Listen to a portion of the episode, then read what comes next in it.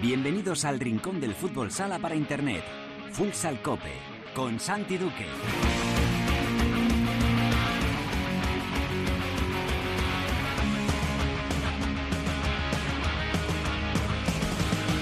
Hola, ¿qué tal? Bienvenidos a Futsal Cope, la casa del fútbol sala en cope.es.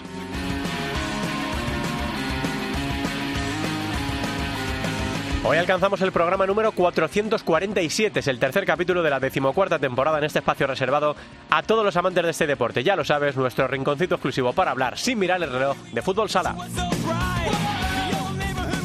Córdoba, patrimonio de la humanidad, venció al Cira y se pone tercero en la clasificación con dos victorias y un empate. Hablamos ya con el entrenador del equipo andaluz, José González. En la tertulia analizaremos lo ocurrido en esta tercera jornada y hablaremos también de la nueva lista de la selección española para el doble duelo ante Eslovenia. Lo haremos todo con la ayuda de Cancho Rodríguez Navia y de nuestro compañero de Onda Regional de Murcia, Gregorio León. En Futsaleros por el Mundo, la directora Sendín nos lleva hoy hasta Libia. Andamos un poco preocupados con la situación en el país, así que vamos a charlar con su seleccionador, Ricardo Iñiguez. Y acabaremos el programa con Alba hablando de la jornada de la primera división femenina y también con una protagonista que nos viene a contar el enfado que tienen las futbolistas con el apagón televisivo que están sufriendo.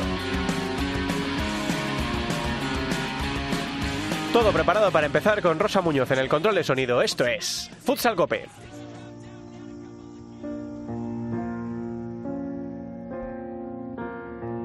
Hate to give the satisfaction asking how you're doing now. How's the castle built of people you pretend to care about? Just what you wanted.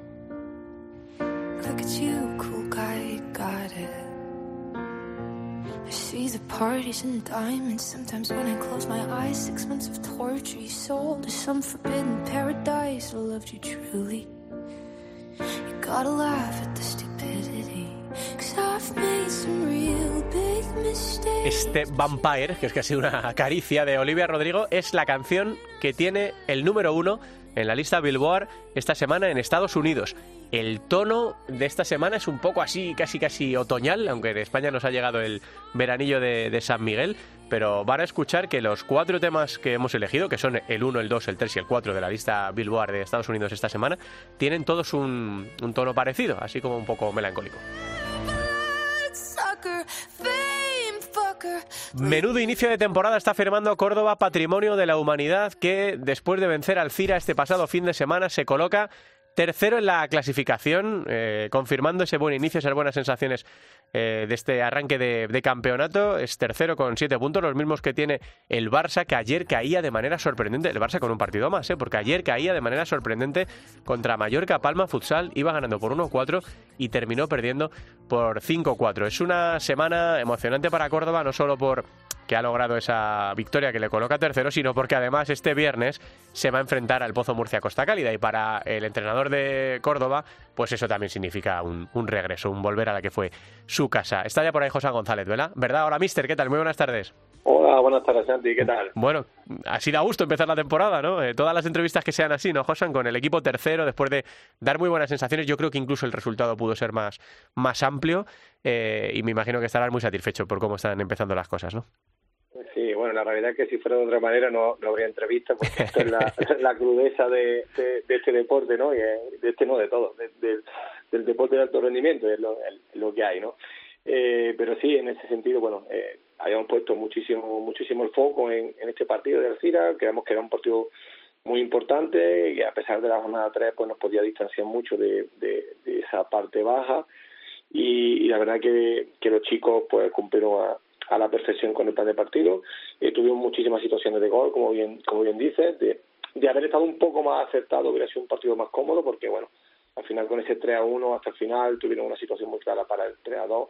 Pero bueno, nos quedamos con esos tres puntos que nos dan, nos dan tranquilidad para afrontar esta semana un partido tan complicado como, como el de Murcia, luego viene, viene otro parón, o sea, por, por lo pronto vamos a tener dos, tres semanitas eh, para trabajar y, y, estar tranquilo, ¿no? Mm, ¿Qué te dice la gente allí? Porque vi que además había un ambiente estupendo eh, y eso que el horario no era el mejor, no, era el habitual, Pero ¿cómo está la gente en Córdoba, eh, Josan? Porque, bueno, empatasteis en la jornada inaugural contra Valdepeñas, ganasteis en Noya, que ya nos quedó claro la pasada temporada, o los que viesen más la segunda división, que no es una cancha nada sencilla y que no van a ganar muchos equipos allí. Y ahora, en el segundo partido en casa, habéis ganado al, Cira. Em, tienes que frenar un poco los ánimos de la gente, porque ya sabes que aquí empiezas a sumar puntos y el, y el pueblo y la afición empieza a pensar en, el, en la Copa de España, ¿no? ¿Por qué no? Bueno, aquí la, la realidad es que, bueno, yo hablaba con los chicos y hoy en la previa del partido que, que nosotros tenemos que ser ambiciosos y el, público tiene que ser ambicioso, pero pero no con la clasificación. tiene que ser eh, ambicioso con, con, ser cada día mejor. El público tiene que ser ambicioso con, con ver buenos partidos de, de fútbol sala, con, con valorar lo importante y lo difícil que es tener un equipo en, en primera división durante cinco temporadas consecutivas. Y bueno yo yo creo que, que además con la experiencia que, que tenemos de la temporada pasada con con lo mal que con lo mal que lo pasamos todos eh, es un inicio que bueno pues eso que nos da sobre todo tranquilidad que nos asienta las bases para para intentar eh, hacer una, una, una buena temporada y, y no marcarnos más, más objetivos que que, que sea mejor cada día y cuando llegue la hora de competir por cosas importantes, si estamos preparados, pues vamos, a intentar pelearla, claro, pero ahora mismo lo que tenemos que tener eh, los pies en el suelo. Vimos eh, el año pasado ejemplo de un equipo que jugó Copa y luego descendió, vimos eh, ejemplo de equipos que, que estuvieron eh, muy tranquilos todo el año y, y se jugaron el descenso en el último partido. Bueno, fíjate, José, en el, el, Levante que venía de jugar la Champions, ¿no? El Levante de la Champions, Antequera, los Betis hizo una gran temporada y en el último partido con, con Chota los dos están jugando el, descenso. Es muy complicado todo, quedan muchísimos puntos en juego y bueno, vamos a, vamos a intentar que desde, desde la tranquilidad que te dan los puntos, pues seguir mejorando y seguir sumando puntos. Hmm, eh, porque además te, leía luego las declaraciones por el partido. El inicio de temporada siempre es raro porque hay bastantes parones por selecciones. Eh, luego depende mucho también eh, del calendario que, te toque, ¿no? De los rivales que te toquen. Y ahora te viene.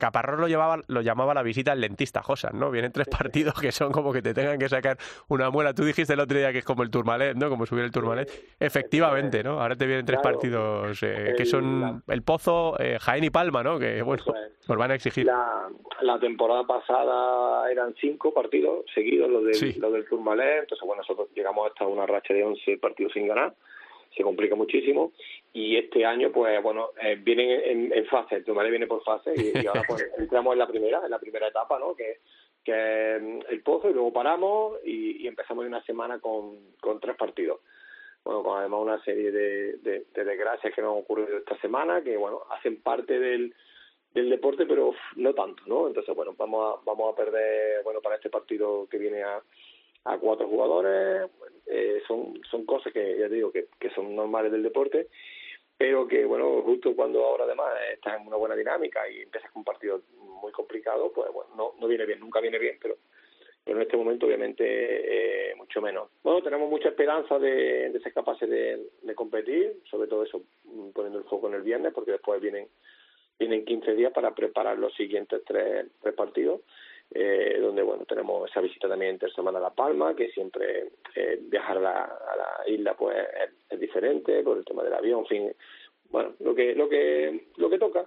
Y tenemos que intentar sacar, sumar los máximos puntos posibles, porque bueno, no podemos ver eso de de, de, de, un buen arranque, de, que los equipos ahora se van a empezar a enfrentar los que están en este momento abajo, van a empezar a sumar puntos y que, y que después de, de este turmalet te, te metas abajo y pues, bueno, pues te cueste, te cueste salir. Entonces, por eso era para nosotros tan importante este inicio, porque como tú bien marcas, el calendario es, determinante, es determinante eh, en todo, porque para mí, nosotros el año pasado también el calendario nos ayuda a la segunda vuelta, donde tenemos, ya lo hablamos en su momento cuando hablamos en aquella llamada, teníamos a todos los rivales directos en casa, y, y ahora, bueno, pues eh, nos toca nos toca así y vamos a intentar pelearlo, claro. Mm, ¿Qué significa eh, eh, volver a Murcia, José? Ya te ha tocado hacerlo en las últimas temporadas. Eh, bueno, allí fuiste una persona muy, muy importante en el fútbol de desarrollo, de, en el fútbol sala de desarrollo de, del Pozo. Te tocó ponerte también en el banquillo del, del primer equipo y ahora además les visitas en un momento muy, muy bueno del Pozo, que también le costó la pasada temporada con, con la leyenda, con Javi en el,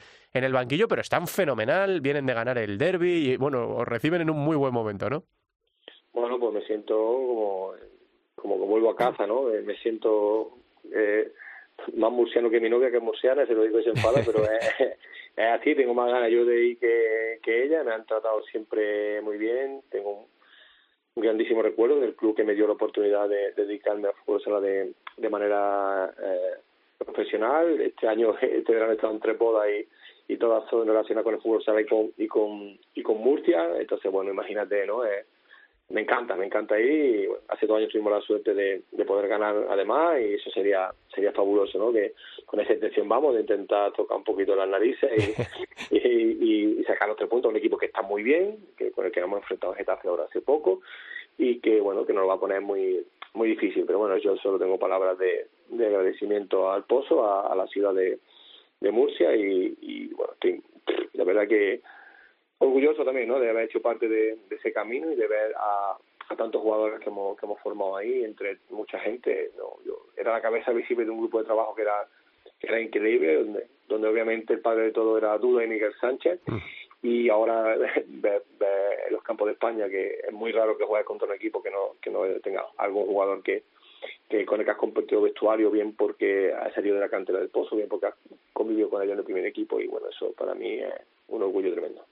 Eh, quería preguntarte, José, ya para terminar, eh, llama la atención las seis incorporaciones que habéis hecho en el, en el mercado estival eh, se pueden denominar como exóticas, ¿no? Porque ahora mismo tienes un vestuario con un montón, de, nacionalidades. Eh, no sé cómo hacéis si el lenguaje del fútbol sala es universal, eso está claro. Pero no sé si estás teniendo un poco de dificultades para integrar a los chicos. ¿Qué tal van con el, con el dominio del castellano? Por ejemplo, pienso en Mikitiuk, ¿no? En, el ucraniano, otros jugadores que han venido de, de fuera. Eh, ¿Qué tal lo llevas? ¿Cómo está siendo eso? Me imagino que una aventura, ¿no? Una experiencia buena también. A ver, Miki es la verdad que es el que más le está costando el tema del idioma porque tampoco habla inglés y, la verdad es que la, la, ventaja con estos chicos es que están súper implicados, están tomando clases de español, tanto Miki como, como Muhammad, que ya estuvo el año pasado, que son un poco los, los idiomas más complicados. Muhammad ya tuvo otra etapa en Santiago de Compostela hace muchos años, pero sí que Muhammad maneja muy bien el, inglés y, y, la verdad que bueno tenemos varios chicos que, que, que, manejan varios idiomas. Miguel Kenji habla inglés, español y obviamente portugués los paraguayos hablan inglés, eh, portugués y, español, entonces bueno, eh, nos vamos nos vamos entendiendo. Casi, casi hablamos más portugués, ¿no? Que ah, somos muchos que, que dominan el portugués, no, broma, broma. Pero que hablamos en... Eh, hay que intentar hablar en castellano, porque si hablo en cordobés muy rápido es difícil que me entiendan, ¿sabes? Pero no, no, no, entendemos, no entendemos. Te va a tocar, Josan, como, como, hacía, como hacen los entrenadores de baloncesto, esto que ves un tiempo muerto y de repente le ves hablando en inglés, en español y tal, y joder.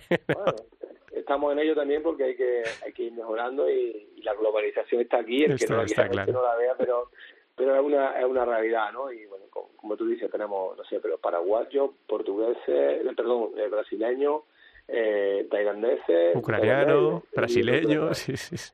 bueno, tenemos ahí cinco o seis y, y, entonces, bueno, pero bueno, menos bien, se, se entienden y, y, pues como la gente quiere entender, cuando la gente quiere entender, es todo, mucho, es todo mucho más fácil. Sí, no, y viendo la clasificación, de momento no está mal lo de la mezcla que tenéis este, este año en el vestuario. José, que ya sabes que me lo paso muy bien, muy bien hablando contigo, que disfruto mucho de, que de charremos de fútbol sala y de la vida en general, y que se viene un partido muy bonito, muy, muy bonito este eh, próximo viernes, así que a, disfrutarlo y a ver si, como tú dices, podéis tocar un poquito las narices en, en Murcia. Un abrazo muy fuerte, José, que vaya muy bien. Un abrazo, Santi.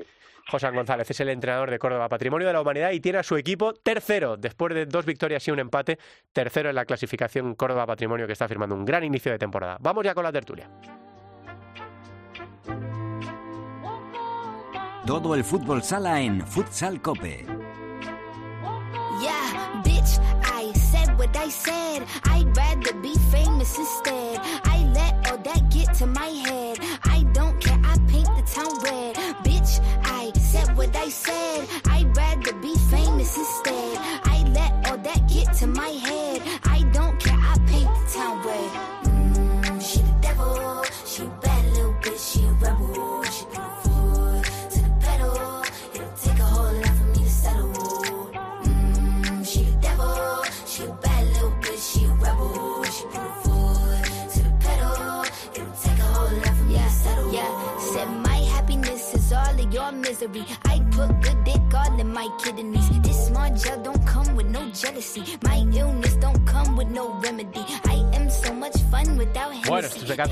animada, se llama Paint the Town Red, o sea, pinta el pueblo de rojo, y es de Doja Cat, y ahora mismo es la segunda en la Billboard, en la lista de la Billboard americana. Abrimos territorio de tertulia con el maestro Cancho Rodríguez Navia. Hola Canchito, ¿qué tal? ¿Cómo estás?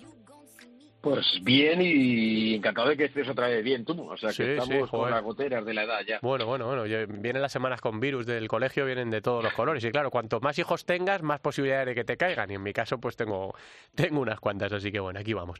Todavía recuperándonos. Está también por ahí Gregorio León, nuestro compañero de Onda Regional de Murcia. Hola, Gregorio, ¿cómo estás? Me encanta Doja Cat eh, y me gusta esta canción y te diría que incluso más Kiss Me More, la anterior. Muy buenos días, compañeros. Oye, tú vienes de, estar en Estados Unidos hace bien poquito, o sea que tú vienes fresco como una lechuga, Gregorio, ¿no? Que sé que te gusta mucho, mucho... experiencia debería mi paisano. Sí que vamos a ver, ¿qué no va a hacer un murciano por un murciano? como mínimo, eh, ir a Nueva York a verlo jugar ahí en directo en el US Open y la verdad es que fue algo grandioso. Lo que pasa es que ya que estábamos allí podría haber ganado, ¿no? El, el torneo, pero todos los años no lo va a hacer. Sí, me da que él quería, ¿eh? pero no, no hubo manera este, este año, efectivamente. Sí, tenía otros planes. Sí, sí, es verdad, efectivamente. Bueno, pues estamos abriendo una tertulia en la que eh, viene un poco marcada la jornada por, por el derby de la región, eh, con esa victoria del Pozo. Estaba hablando ahora con alguien que conoce muy bien esa región, que es Josan González, el entrenador de Córdoba, que visita al Pozo este próximo viernes en uno de los partidos más destacados de la, de la jornada. Y la verdad, eh, Gregorio, no sé si esta será la buena, porque lleva el Pozo intentando coger esa senda varias temporadas. Pero de momento el equipo de Javier Rodríguez no solo ha empezado bien en cuanto a clasificación, sino también en cuanto a sensaciones. No sé qué, es lo que te parece a ti, qué, te da en la nariz cuando llevas tantas temporadas cubriendo al Pozo. Si crees que esta sí va a ser el año en la que, o va a ser la temporada en la que el Pozo consiga un, título. Mira, antes de que me llamaras, estaba hablando con el presidente, con José Antonio Bolarín, y le he comentado lo que te voy a decir a ti, que este año la plantilla sí está con el entrenador, la plantilla es mucho más compacta, la plantilla es eh, sana en todos los sentidos, evidentemente tiene más calidad que la del año pasado, yo creo que eso es indiscutible, aunque sea por la presencia de Niazov, jugador que no estaba el año pasado, y aunque sea por la presencia de Marlon, que no estaba el año pasado, son dos jugadores eh, que en modo alguno tenía el equipo de Murcia el curso anterior, y mm, yo tengo muchas esperanzas de ganar títulos, eso es muy complicado, pero por lo menos antes que el, equipo llegue a las finales. Lo que no puede hacer, y eso va contra Natura, contra la propia historia del club, contra su presupuesto, eh, contra todo, es ver las finales por televisión. Y mm. por desgracia, en los últimos años el Pozo se ha acostumbrado o se había acostumbrado a eso. Y eso no se puede admitir. No digo que tenga que llegar a todas las finales, porque tampoco en su mejor etapa llegaba a todas, sino estar en un buen número de ellas o pelear por estar en ellas, no caerse en cuarto de final. Entonces, ganar un título es muy difícil, muy complicado. Aquí no afloja nadie. Eh, y ahora Después eh, te contaré qué equipos veo que van a estar ahí peleando con el Pozo por estar en la zona alta de la clasificación. Tomás Fuerte le ha dicho que el equipo sí o sí tiene que estar entre los tres primeros, realmente lo está consiguiendo, y conseguir, evidentemente, algún título. Es mm. decir, eh, no, Tomás Fuerte no se va a conformar con que el equipo esté primero o segundo de la tabla. Quiere título o títulos en plural esta temporada. Es verdad, eh, Cancho, que antes, hace unas temporadas, le achacábamos, entre comillas, al Pozo que llegaba a las finales pero no las ganaba. Que tenía, por ejemplo, el Barça le tenía comida a la moral, eh, etcétera, etcétera. Eh, y en este caso, ahora. Benditas finales perdidas. Claro, efectivamente, efectivamente. finales perdidas que ahora valoramos. Como dice Gregorio Cancho, lo que le ha pasado al Pozo ahora es que ha dejado de competir por, por estar en las finales, ¿no? Y ese es el primer paso que debería recuperar. Sí, bueno, antes de empezar, eh, veo que no aprendes, que no aprendes Santi, que estaba, estaba absolutamente cesado eh, Gregorio con, con, los vaticinios después del recital que nos dio el año pasado de no aceptar nada. pero bueno, como veo que eres buena persona, le sigue, le sigue dando opciones, ¿no? Y, me ha perdonado, más aparte, me ha perdonado. Pero más aparte, es verdad lo que... Santi no está bien, muy bien de la cabeza, eso lo sabemos todos, sí, eh, empezando por los oyentes. Es algo público y notorio lo acaba de demostrar. Pero ahora en serio, pues sí es verdad, ¿no? Sí es verdad que, que probablemente este es el segundo año de Javier Rodríguez. Siempre se dice que los entrenadores en su segundo año es en el que demuestran un poco eh, su personalidad, su firma en el equipo, porque siempre está la excusa de es el equipo que me ha venido heredado. Ha habido una revolución importante, sobre todo con gente de la casa, ¿no? que siempre es mucho más difícil y mucho más arriesgado ante una afición como la de Murcia, que como bien dice Gregorio, está un poco expectante, ¿no? Y está un poco decepcionada con la, con la trayectoria del equipo en los últimos años, ¿no? Pero creo que han sido valientes, tanto la dirección deportiva con Fran Cerrejón, como, como sobre todo desde la dirección de por Tomás Fuertes, ¿no? De seguir apostando por un equipo que, que no está dando alegrías y, todo lo contrario, ¿no? Decepciones cayendo en cuartos. Por eso creo que es lógico que la gente se ilusione y sobre todo por cómo están jugando. Creo que el fichaje de Edu en la portería también es importante. Eh, eh, pero ganar a, tu rival, que es la referencia directa y más cercana en un derby y encima en, Cartagena, creo que te, hace volver a ilusionarte, pero son tres jornadas solamente. Sí, sí, está claro que hacer análisis ahora va a ser complicado. Nos van dejando algunos guiños, algunos flashes, eh, algunas ideas de cómo puede ir la cosa y, por lo mismo, Gregorio, eh, yo suelo pensar que con, equipos de tanta rivalidad y tanta cercanía suelen ser vasos comunicantes, ¿no? Que cuando a uno le va muy, muy bien, al otro le suele ir un poco peor. No sé si en Cartagena andan preocupados por el inicio, es verdad que empataron en esa primera jornada frente a Noya en casa, que luego ganaron fuera al Cira, que perdido el derby de la, de la región, pero no sé si anda la gente un poco con la mosca detrás de la oreja en Cartagena. No, no, yo creo, evidentemente perder frente al Pozo siempre es una mala noticia para Jimby y a la inversa, pero ellos saben perfectamente el grado de madurez que ha alcanzado este equipo. Este equipo está preparado para ganar un título. A mí me llegó a asustar en la segunda parte, me pareció un tormento permanente. Eh, va y va y va y sigue y es un cuchillo por la izquierda, por la derecha y porque estuvo Edo Sousa genial, pero lo más normal es que este partido acabara en empate o incluso derrota del Pozo. Me gustó mucho Jimby y eso que no estaba lucado. Entonces no creo que haya preocupación. De hecho, Duda después del partido habló de que no podía formular ningún reproche a su equipo porque había dado todo por ganar y solamente se había encontrado con un muro que fue Edo Sousa. Me parece que ellos saben que incluso perder eh, el año pasado, su primera final, les ha dado, ya digo, ese punto de madurez como para que este año, no sé si en la Supercopa, no sé si en la Copa de España, pero el equipo por fin eh, levante un título, toque pelo, ¿eh? Y yo creo que está en ese camino. Eh, y además ha tenido un problema atrás eh, porque quizás se quedara escaso en el puesto de cierre, pero la aportación de, Thomas, aunque no estuvo muy bien o sobresaliente en el derby, pero va a ser esencial para el funcionamiento orgánico del Dimby y que el equipo eh, tenga más eh, fiabilidad atrás. Me parece un equipazo que va a estar arriba, yo creo que junto a Barça, junto a Pozo, junto a Palma. Es que no sé a quién sacar, hmm. pero vamos, a mi Palma me encantó, ¿eh? Frente al Barça. Sí, ahora me ha deslumbrado un equipo con el que yo no contaba, pero me deslumbró ayer. Ahora lo comentamos. Eh. ¿Tienes la misma sensación con Jimby, eh, Cancho, que que puede que sea la temporada en la que efectivamente, después del año pasado quedarse muy cerca, con, la, con eh, una plantilla mucho más consolidada, con un técnico que, bueno, ya sabemos que quién es duda y lo que ha hecho en el fútbol sala español, ¿puede que sea el año de Jimby? Hombre, eh, ¿qué es el año de Jimby? ¿no? Al final, eh, estar en una final, pues ya lo ha conseguido el año pasado. Es decir, yo creo que es un, equipo que tiene la evolución contraria a la que estábamos comentando del Pozo. Cada año da ese pasito adelante. Creo que, que, que ha fichado bien, ¿no? Porque Darío, Tomás, eh, eh, Chip incluso, bueno, pues son, son importantes para reforzar esos puntos que, que tenía eh, eh, duda con, con, con, ciertos problemas, ¿no? Tiene un jugador excepcional como es Lucao, aunque no ha estado jugando. Yo creo que sí, que Jimmy jugar finales siempre te da un, un, un plus a la hora de afrontar la siguiente, ¿no? Aunque la hayas perdido pero es importante que sigan creciendo. Yo vi el otro día además el, Palacio con muchísima con muchísima gente. Lástima, yo creo que había más gente en el Palacio que en la televisión. Luego, si queréis, también hablamos un poco de, de, esa, de esa situación, ¿no? Pero sí, sí, sin duda. Es decir, como, como comentaba eh, Gregorio, es decir, que si tú ahora empiezas a hacer eh, los, los equipos que van a entrar en el playoff o que crees que van a entrar en el playoff o en la Copa, eh, es muy difícil. Creo que nos queda a todos una plaza como mucho de, duda, ¿no? El resto creo que está bastante claro. Hmm. Eh, bueno, eh, efectivamente, como dice Cancho, los datos de, audiencia fueron dramáticos, yo creo que es la, palabra que mejor lo, define. nosotros estamos muy familiarizados, Cancho y yo, con las audiencias porque estuvimos durante varias temporadas pendientes, no, no, no pegados, no obsesionados, pero sí pendientes, por supuesto, de cuánta gente seguía o no el fútbol sala.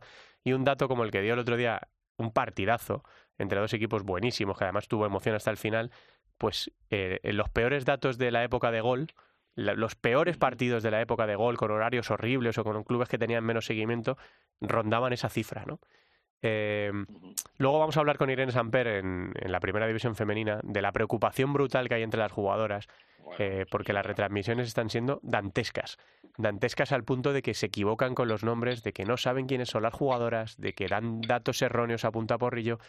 Eh, yo no sé cómo estáis viviendo esto, dos amantes del fútbol sala como vosotros, Cancho, Gregorio, porque de verdad que el momento del fútbol sala actual ya viene siendo en las dos últimas temporadas el peor de su historia en cuanto a visibilidad, en cuanto a trascendencia, en cuanto a comunicación. Y yo no sé qué es lo que pensáis de esto. Mira, yo me, si me da mucha pena, me da mucha pena.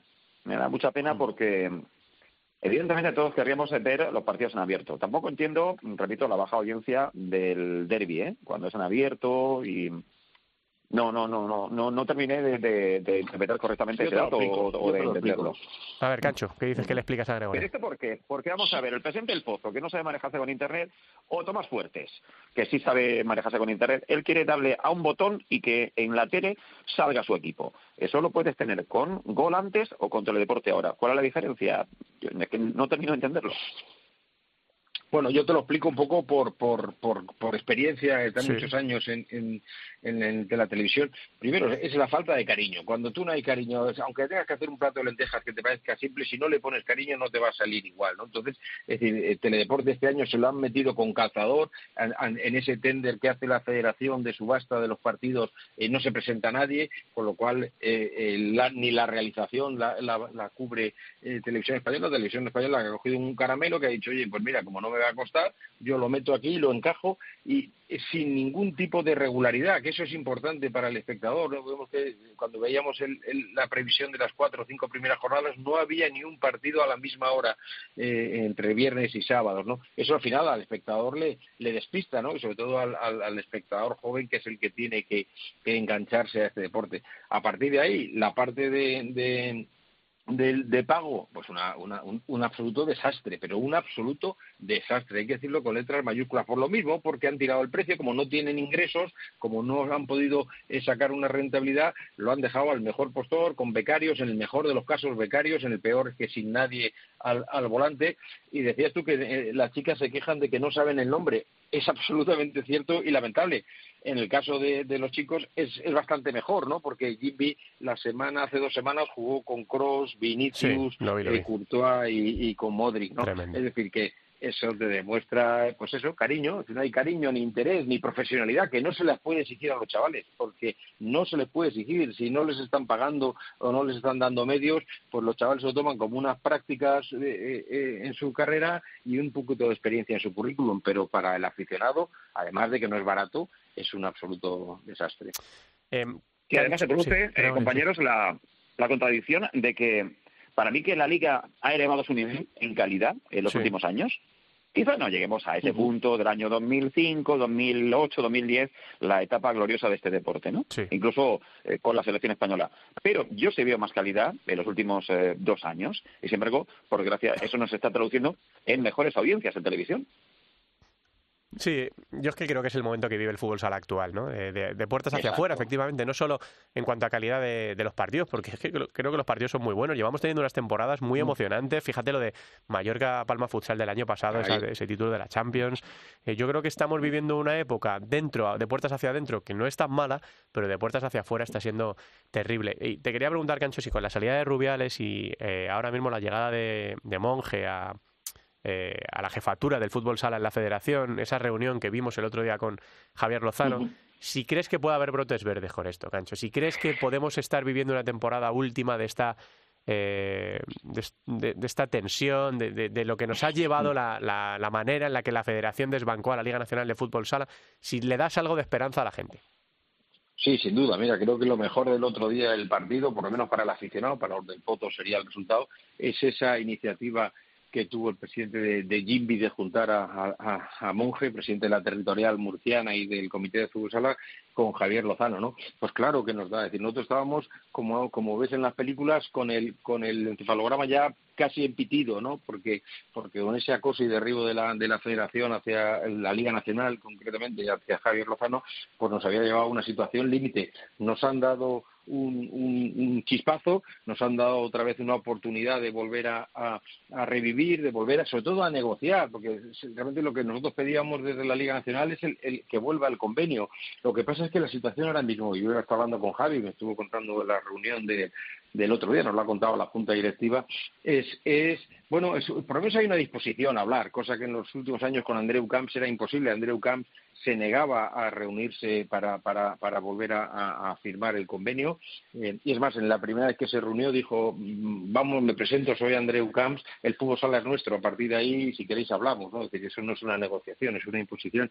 Pero es que ahora mismo, eh, Santi y Gregorio, está tan revuelto que va a haber elecciones en tres meses, eh, no hay candidatos todavía firmes, pero entiendo que es, esa labor que está habiendo ahora de limpiar la federación, primero de sacar la porquería y, que se reconozca lo que llevamos eh, muchos años, sobre todo tú, Santi, en, los diferentes medios denunciando, que no era un pataleo, que no era un querer seguir nosotros en, la posición, no, era, era que estábamos viendo que la gestión se estaba haciendo incorrectamente y no se le estaba dando al fútbol sala la, posición que tenía.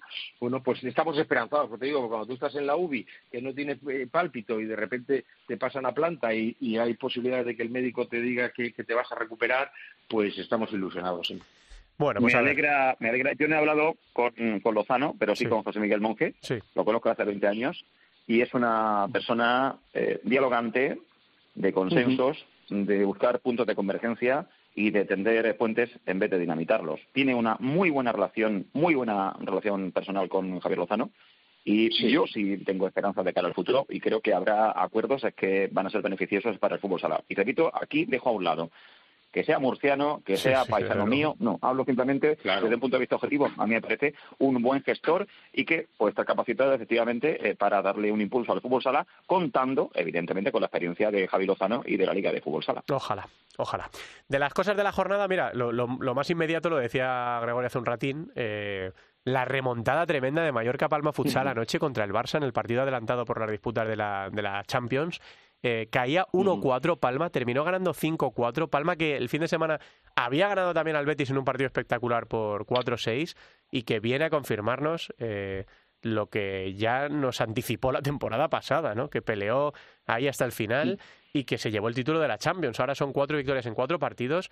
Eh, Cancho Valle, inicio de temporada de los Baleares otra vez brutal, brutal y además brutal de la manera en la que se produjo y si, si has visto el partido o por lo menos el reportaje del partido, meritorio, ¿no? Porque en el segundo tiempo con el gol de Pito se pone 1-4. Palma tiene la lesión de Carlos Barrón, o sea, debuta el chaval Bautá y que no había jugado, como decía Vadillo, en este equipo los porteros debutan en situaciones eh, incómodas, no situaciones de ir goleando y de darle unos minutos para que se vaya fogueando, y, con ese 1-4 y arriesgando con un portero jugador, con un gordillo descomunal, eh, le dan la vuelta ante todo, ante todo un Barça, ¿no? Es decir, creo que, que Mallorca, además, fíjate, si te fijas en las imágenes, os fijáis, el, el, el pabellón estaba con una entrada extraordinaria, casi lleno, y coincidía con el mayor Barça de, sí, sí, tremendo. de fútbol. Y estaba lleno. Coincidía con el mayor lleno. Barça. La gente del deporte tiene que elegir entre una cosa y otra y eligieron ver al Barça de, fútbol sala, ¿no? Creo que sí, creo que por lo que hablábamos antes, cuando tú ganas un título tan importante como es la Champions, pues el equipo, a pesar de las bajas, ha tenido ocho bajas, no nos olvidemos que ha tenido ocho bajas en el, en el mercado de, verano y eso es muchísimo para, para un equipo y gente importante como Mancuso, como Marlon, como Thomas, fíjate la de años que llevaba, Eloy Rojas, etcétera, pues hace que el equipo esté con mucha confianza cree en el entrenador, ya no hay cuestionar si, si, si no eh, estás bien en los momentos importantes y además es, es un equipo que yo creo que esta semana juega contra Inter. Vamos a ver si esta semana también pasa por encima de Inter, que también está en una situación delicada, es la consolidación de que es junto al Barça el equipo más favorito. Y el Barça, bueno, la semana pasada remontó contra Viñalbali tres goles en un partido que en pocos minutos que lo tenía perdido, pues ahora ha visto la otra cara de la moneda. Eh, Gregorio, eh, ¿le pones al nivel del Barça para competir esta temporada? Me decías antes, te voy a decir los equipos que yo creo que van a estar ahí arriba. ¿Pones a Palma al nivel del Barça para competir por todo este año o no, le, no les colocas en el mismo escalón? Me gustaría. Bueno, lo de ayer fue directamente una oda al fútbol sala. Me parece de los partidos más hermosos, más chulos que he visto yo en los últimos años. Por lo que supuso esa remontada en situaciones límite y a mí, mm, mirado desde la perspectiva del pozo, a mí Palma también llegó a asustarme, esa capacidad competitiva que tiene y efectivamente de reinventarse año tras año y de que ha tirado, le quitan, le decuastan al equipo y eh, al año siguiente va, lo reconstruye y está otra vez arriba y es capaz de tumbar a un Barça es que ofreció signos de debilidad porque mm, si tú vas ganando 1-4 ese partido no se te puede escapar pero ya veremos cómo el Barça, evidentemente, cuando llegue la hora de la verdad, no va a perder ese tipo de partidos. Yo no creo que ni Palma, ni Pozo, ni Jimby estén a la altura de, del Barça. Y voy a recurrir a un tópico, porque ninguno de esos equipos tiene un jugador como Pobre Barça. Pobre Barça. bueno, oye, nunca se sabe. No, dice pobre Barça por tus pronósticos, Gregorio, que te está... Claro, claro, uno menos. No, pero aquí estoy apostando a caballo ganador, Cancho. Eh, evidentemente, el Barça, menos en Europa el año pasado, es decir, aquí, bueno, y en la Copa de España, había olvidado la Copa de España. Yo, vamos, a mí me encantaría que la cosa estuviera repartida. Que un título para Barça, otro para Jimmy, otro para Pozo, que la cosa estuviera más o menos así. otro para Palma, no sé, que hubiera para todos, ¿eh? no solamente para, para uno. Pero pero me encantó Palmayer, sinceramente, y la verdad es que me, alegra por la, aquella gente, porque aparte que llenaron completamente el pabellón, les ha pasado de todo, hasta se les murió un presidente y han sido capaces de levantarse. Todo lo que le pase a Palma está bien. Sí, la apuesta de esa ciudad, de ese club eh, por el fútbol sala está siendo preciosa y, estas cosas pues no son no suelen ser casualidad. Eh, también tuvieron paciencia con Vadillo cuando las cosas no salían bien y al final Vadillo les llevó el título de la Copa de Europa. Vamos a echar un vistazo, chicos, a que tenemos que ir terminando a la jornada número 4, a esta que arranca ya en, en apenas nada, en dos días. Eh, que empieza además con ese partidazo que decíamos, el Pozo Murcia, Costa Cálida, Córdoba, siete y media también Industrias, Quesos Hidalgo, eh, Manzanares, a las nueve de la noche Mallorca, Palma, Futsal, eh, Inter y luego el sábado quedará a la una Alcira Sota, a las cuatro Rivera Navarra Real Betis, a las seis dos partidos, Valdepeñas Peñíscola y Noya Barça y a las ocho otro gran partido para este fin de semana, el Jaén Jimbi Cartagena. Eh, Gregorio, ¿con cuál te quedas? ¿Cuál te gusta? Eh, ¿Cuál señalas? ¿Tengo que elegir uno o me das tres opciones? Ya, ya estamos. Uno. Bueno, puedes escoger dos. Dos si quieres, venga. Venga. Yo me quedo con el Palma Inter y con el Jaén Jimbi. Vale. Eh, bueno, en el viernes lo doy por contado porque me tocará contarlo para la radio, ¿no? ese, de comodín, eh, ese de comodín, sí, es que este fin de semana se pueden elegir muchos partidos, Cancho. La, desgracia es que no se vayan a ver como Dios manda. Muchísimo. Hombre, él ha tirado por arriba y ha elegido primero, pues ya sabes. Pero, pero yo me quedo ahí, hay un par de partidos. El Viñalbali y Peñíscola es un partido muy interesante, ¿no? Porque Peñíscola ha empezado francamente bien, Viñalbali no tanto. En su casa, vamos a ver, ¿no? Y luego está eh, también esa parte de abajo. A mí ese Rivera, Navarra, Real Betis es, importante porque se puede estar jugando el gol a verás. Son dos equipos que casi seguro, yo sí que me mojo, van a estar en la zona de abajo y, hasta las últimas jornadas eh, sufriendo, ¿no? Porque han empezado muy mal por lo tanto, no solamente son los tres puntos, sino hay que tener en cuenta factores como el que no te dejes llevar en los últimos minutos y sea una distancia amplia, porque hemos visto en las últimas temporadas que luego eso lo acabas pagando en, los desempates. Bueno, y solo me quedaba eh, eh, comentar con vosotros una cosa que teníamos en mente, que es la nueva lista de Fede Vidal, aunque no va a estar Fede Vidal. Eh, que sigue de baja médica y que desde aquí le, deseamos una pronta recuperación, porque se vienen partidos de la selección española importantes frente a Eslovenia. Va a estar Albert Canillas. Eh, y bueno, pues queríamos que echar, quería echar un vistazo con vosotros a los 14 jugadores que van a afrontar ese doble duelo contra Eslovenia. Esto va a ser el 6 de octubre en Ljubljana y el, 6 y el 10. El 10 de octubre en, en Jaén. Y bueno, pues la convocatoria es eh, la siguiente, con Jesús Herrero y con Dida, que con Bollis, con Antonio Pérez, con Adolfo, Raúl Campos, Pablo, el futbolista de Jimby, eh, Raya, Mellado, Chino, Raúl Gómez, Gordillo y Tomás. Eh, ¿Algo que te llame la atención, Cancho? Bueno, Gordillo, la vuelta de Gordillo. Creo que necesitamos jugadores españoles zurdos con buena con buena finalización. Gordillo lo está demostrando, lo vimos ayer también. Es decir, creo que, bueno, es no es una revolución, pero es que te estás jugando un pase a, a, una clasificación del mundial, ¿no? Y jugar en Eslovenia eh, es complicado. Vimos el otro día los, los problemas que tuvo para ganar a, a, Italia en un solo gol. Bueno, creo que, que ahí en este caso entre entre Fede y, y, el entrenador están están asegurando la, el, el, equipo. No hay no hay revolución, por lo tanto creo que es un equipo fiable dentro de lo que hay. ¿eh? ¿Qué dice Gregorio? Pues eh, sí, sí, la presencia de Gordillo es lo más llamativo, y además me parece una fantástica noticia para la selección española. Y yo apuntaría un nombre para el futuro. David Álvarez. Pues sí. Igual se va mereciendo una llamada. Pues sí. Bueno, pues vamos a ver. un poco para casa. Sí, sí, sí. A ver qué nos deparan estos, estos partidos de la selección española. Ojalá puedan sacarlos adelante y, como digo, ojalá eh, Fede Vidal, que está pasando por un proceso de baja por enfermedad, pueda estar lo antes posible al frente del banquillo de la selección. Pero hay buenas noticias, Santi. Hay buenas noticias sobre lo de Fede no te puedo decir más por, por tema de, la privacidad, pero te puedo asegurar que, hay buenas noticias. Bueno, pues ojalá pronto de vuelta Fede Vidal en el, en el banquillo de España. Chicos, como siempre, un placer grande eh, charlar un ratito de fútbol sala con vosotros. Vamos a ver qué nos depara esta jornada. Un abrazo fuerte. Santi, sigue poniéndonos buena música. es lo único que te pedimos para hacer esta colaboración, Cacho y yo. El día que quieras... de ahí para arriba, Escucha, ¿eh? el día que quieras elegir la música, Gregorio, eh, no, no. Sí, sí, sí, sí siéntete no, libre. No, porque te, arruino la audiencia. No, busco colaboraciones, busco colaboraciones. Gracias, chicos. Un abrazo porque grande. me traigo los Modern Talking, a Jessica y toda esta gente de los años 80. Lo ¿eh? que haga falta, lo que haga falta. Hasta luego. Abrazos. Hasta luego. Gracias.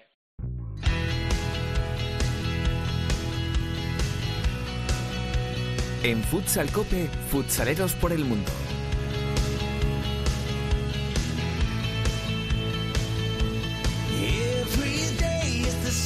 Bueno, pues esta semana eh, lo habíamos anunciado, queríamos viajar hasta Libia porque estamos preocupados por Ricardo Iñiguez y por toda la gente que está eh, sufriendo las inundaciones. Bueno, Libia es un país que ha sufrido mucho en los últimos años también por los tremendos conflictos bélicos que, están azotando al país, pero no ha habido manera de establecer esa comunicación con Ricardo Iñiguez. Imaginamos que ya, ya sabemos que la cosa no es fácil, eh, tampoco las, las comunicaciones, así que vamos a intentar la semana que viene hablar con con este español que está al frente de la selección de fútbol sala de Libia para ver cómo, cómo le marcha y también tenemos a la, directora Sendín convaleciente. Así que contaros simplemente que, eh, hablando de los países africanos, como estábamos haciendo con Libia, la entrenadora Sara Merino se ha convertido en la nueva seleccionadora de fútbol sala femenino en Marruecos. Así que muchísima suerte a, Sara en esta nueva andadura y también seguimos eh, recogiendo títulos eh, que nos siguen llegando, como por ejemplo el de campeón de Juanba Crespo, que con el Feldi Evoli acaba de ganar la Supercopa italiana. La semana que viene volveremos a viajar por el mundo, tendremos aquí a la directora Sendín y vamos a ver si conseguimos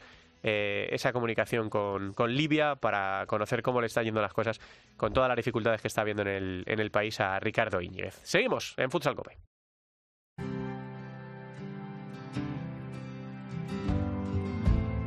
Todo el fútbol sala en Futsal Cope.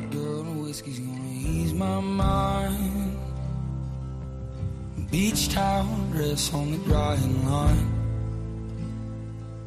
Do I remind you of your daddy in his 88 Ford? Labrador hanging out the passenger door.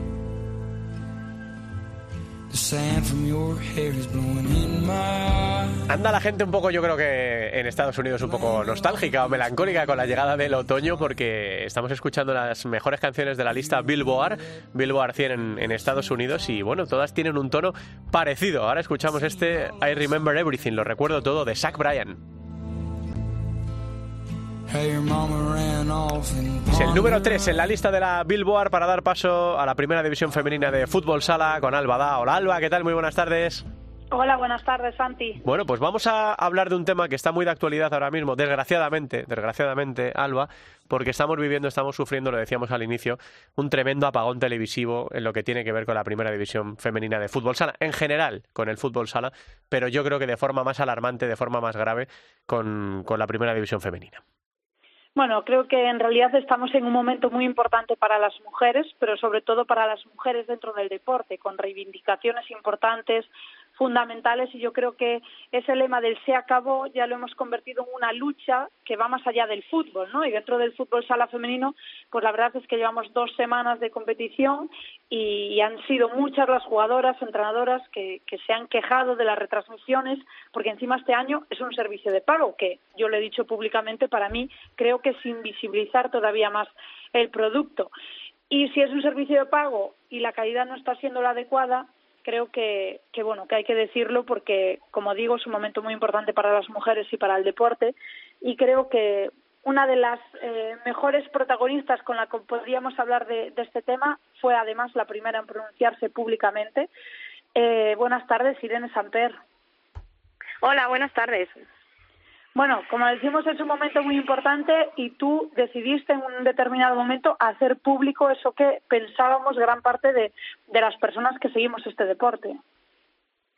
Sí, bueno, o sea, yo salí del partido y me contaron todo lo que había acontecido, porque yo sí que es verdad que no había visto nada, y me contaron, bueno, el tema de la calidad de vídeo, de los comentaristas, de que no se sabían nuestros nombres, y al final me sentí muy triste porque creo que estamos haciendo un trabajo muy bueno, tanto jugadoras como clubes, como todas esas personas que nos apoyan, tanto eh, gente de prensa como de televisiones en las comunidades autónomas, y me parece que es tirar todo ese trabajo por la borda.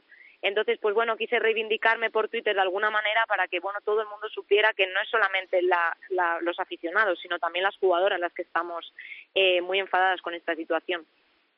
Bueno, esta mañana nos han informado desde la Federación que están trabajando en una solución que a lo largo del día de hoy o de mañana, pues que anunciarán cosas o cambios, pero veremos a ver qué pasa, porque lo que está claro es que no se puede permitir faltas y fallos en las retransmisiones de este calibre, ya no solo por los problemas técnicos, que pues que no se puedan ver partidos o que los partidos se queden colgados, que la calidad no sea buena, sino también de profesionalidad, porque si las personas que narran o comentan estos partidos lo menos que se le puede pedir es que se sepa quiénes son las jugadoras.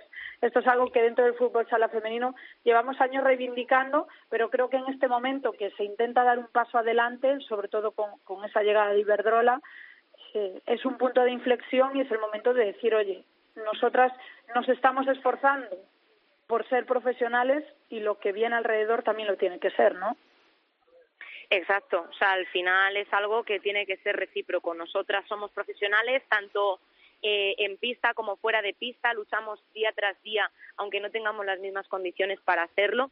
Y al final, qué menos que, bueno, al final las demás personas que quieren darnos esa, esa visibilidad también sean profesionales. Además, es un canal de pago, entonces con más motivo incluso tendrían que ser Mm, impecables en esas retransmisiones, en ese conocimiento, lo mínimo es que sepan pues las normas del fútbol sala, un poco de, de las jugadoras, ya no absolutamente todo, pero sí un mínimo. No puede ser que nos cambien los nombres, que no sepan quién es el entrenador, ni los equipos, inventen historias, digan que venimos de filiales, de... No, eso es algo que no puede ser y en caso de que no se conozca es mejor no decir nada que decir esas cosas, porque al final hace que la gente que nos quiere seguir deje de hacerlo. Y tú, bueno, eres una de las jugadoras más mediáticas, que más utiliza las redes para visibilizarse como jugadora profesional de fútbol sala, pero también para visibilizar estas situaciones. No sé cómo consideras o, cómo es de importante para tu carrera y para tu futuro profesional como jugadora, pero también como una deportista de élite que te ayuda a visibilizar eh, pues todas estas realidades, ¿no? ¿Cómo de importantes son las redes en este momento?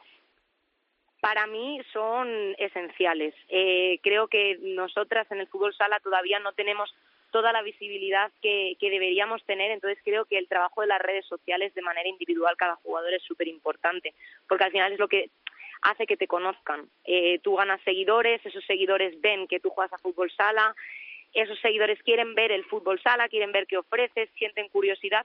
Entonces yo por eso siempre intento llevar las redes sociales de la mejor manera, con un grupo muy profesional con el que estoy muy contenta. Y al final creo que es un trabajo que merece la pena, ya no solo para cosas de fútbol sala, sino para cosas del día a día, porque te encuentras con personas que se sienten identificadas y que bueno, que puedes ayudar a muchísima gente, pues con, con una simple foto, con un simple consejo, con un vídeo. Entonces, para mí las redes sociales son muy, muy, muy importantes. Bueno, vamos a lo deportivo porque como decía Alexia el otro día, eh, queremos ser jugadoras, ojalá podamos ser solo eso. Entonces vamos a centrarnos en, en, lo deportivo porque esta semana estáis concentradas en las Rozas con la selección entre jornada y jornada para seguir con la preparación de, del equipo nacional porque aunque todavía no hay fecha oficial para ese primer mundial femenino de fútbol sala que ya va siendo horas pero de momento no lo hay sí que es cierto que hay un europeo aunque todavía tenemos que esperar un año más pero hay que ir preparando, ¿no? Esa cuarta Copa de Campeonas de Europa. Exacto, exacto. Sí que es verdad que este año no hay ninguna competición así oficial, pero sí que ya eh, desde este momento estamos preparándonos tanto para el pre-europeo que se jugará el año que viene, queremos clasificarnos, queremos llegar a esa fase final y, cómo no, conseguir ese, ese cuarto europeo, por lo que aquí cada concentración sirve como preparación para todo lo que viene por delante. Bueno, ya para terminar, eh, llevamos solo dos jornadas de liga, son dos victorias para Burela en dos derbis gallegos muy importantes y duros, pero a pesar de las dos victorias, lo que nos resulta raro es mirar la clasificación y no ver, por ejemplo, a Burela o a Fucci en los puestos de, de playoff. Es cierto que se presenta, yo creo que una de las eh, temporadas más igualadas que, que recordamos de los últimos años. Pero, ¿cómo está siendo vivir en Burela esa era pospeque? Bueno, pues la verdad es que al principio se te hace raro, ¿no? Al final Peque era mm, un reflejo de lo que es Burela, eh, de lo que es ese club y sí que al principio se, se hacía muy raro porque además es una jugadora que te da todo en pista. Entonces, pues bueno, estamos intentando suplir esa gran baja dando todas lo mejor de nosotras mismas e intentando, bueno, pues que se note lo menos posible esa gran, gran pérdida que hemos sufrido. Pero bueno, creo que el equipo está dando pasos hacia adelante. Sí que es verdad que actualmente no estamos entre esas cuatro primeras, pero bueno, sí que llevamos dos jornadas de liga. Lo importante es que hemos conseguido sumar eh, dos victorias, eh, incluso con jugadoras en la selección que ahora mismo no están con nosotras y que también son importantes. Así que bueno, estamos muy contentas y ya pues eh, con la mente puesta en el partido de Roldán para intentar seguir puntuando.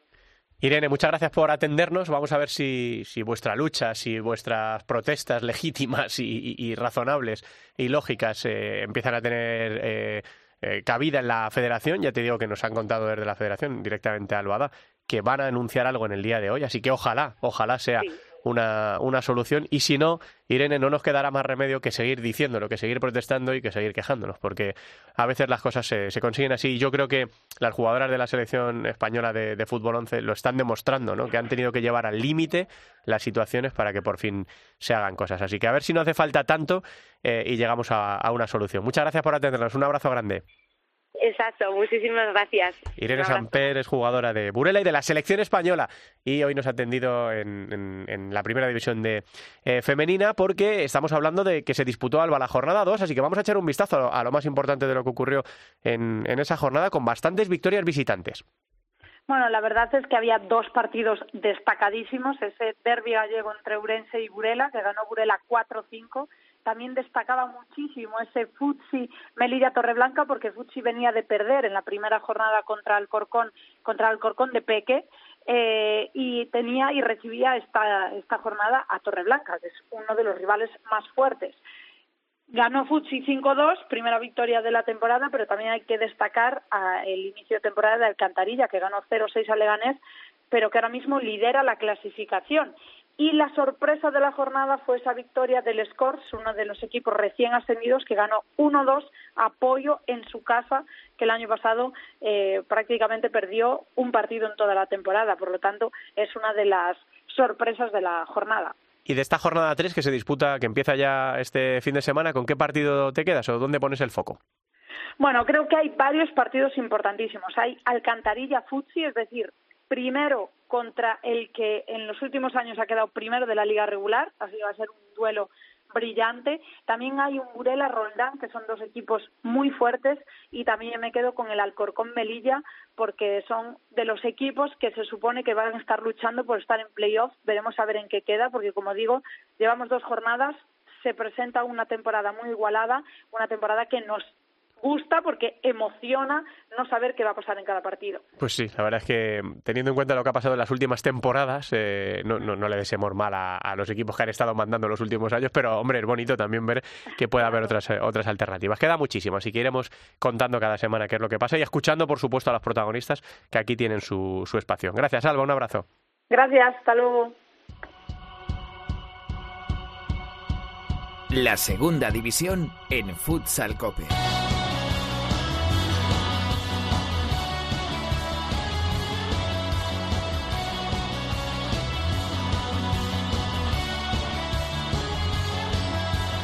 Arrancó este pasado fin de semana una nueva temporada en la división de plata del fútbol sala español con la disputa de la primera jornada y estos resultados. Ibiza Gasifred 7, Real Betis Futsal B 1, Barça Athletic 6, Club Deportivo Leganés 1, Bisontes Castellón 3, Unión África Ceutí 8, Atlético Mengíbar 1, Humantequera 5, Elegido Futsal 5, Meliestar 4, Burela 4, Full Energía Zaragoza 6, Sala 5, Martorell 0, Levante 0 y Guanapix A de Sala 10, Zaragoza 7, Oparrulo Ferrol 2. La clasificación después de esta primera jornada queda de la siguiente manera, encabezada por los equipos que lograron la victoria y sobre todo más goles como Ibiza Gasifred, que es el primer líder de esta segunda división, seguido de Unión África Ceutí, el conjunto del norte de África que se coloca segundo, con Guanapix Zaragoza tercero, con Barça Athletic cuarto y con Humantequera quinto. Estos cuatro disputarían las posiciones de playoff, pues no queda nada todavía, madre mía. Y por abajo cerrando la tabla, ahora mismo en descenso estarían decimocuarto Parrolo Ferrol, decimoquinto Leganés y decimosexto Betis, todos con cero puntos. De momento solo un empate en esta primera jornada, así que pues hay muchos equipos con tres y muchos equipos con cero. Y vamos a repasar los partidos que se vienen en esta segunda jornada del campeonato, que arranca, se disputa de manera íntegra el sábado 30 de septiembre. 4 de la tarde, Real Betis Futsal B Burela. A las 6 Humantequeras a las 5 Martorell. 6 y cuarto Unión África Ceuti Barça Athletic. A las 6 y media dos partidos, Levante Bisontes Castellón y Meliestar eh, Zaragoza. Para las 7 menos cuarto de la tarde quedará el Full Energía Zaragoza Atlético Mengibar y a las 7 dos partidos para cerrar la jornada Oparrulo Ferrol, Ibiza Gasifred y Club Deportivo Leganés Elegido Futsal.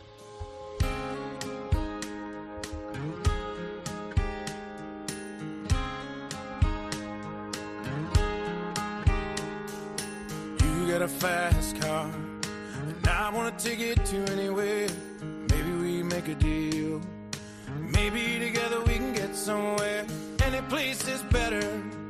Starting from zero, got nothing to lose. Pues con los acordes de este Fast Car que ha sonado muchísimo, que es eh, muy muy conocida durante el verano, de Luke Combs, cerramos este capítulo 447 de Futsal Cope con la intención de haberte llevado la mejor información y las mejores entrevistas en esta semana en el mundo del fútbol sala en España. Gracias por estar ahí, estuvo Rosa Muñoz en la producción y en el control técnico. Les habló Santi Duque. Un abrazo, hasta la semana que viene.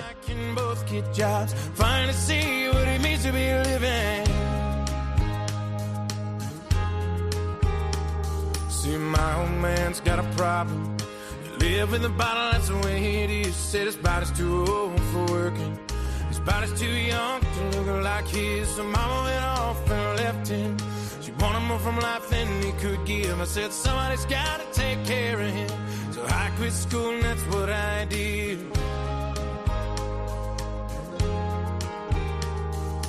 You got a fast car. Is it fast enough so we can fly away?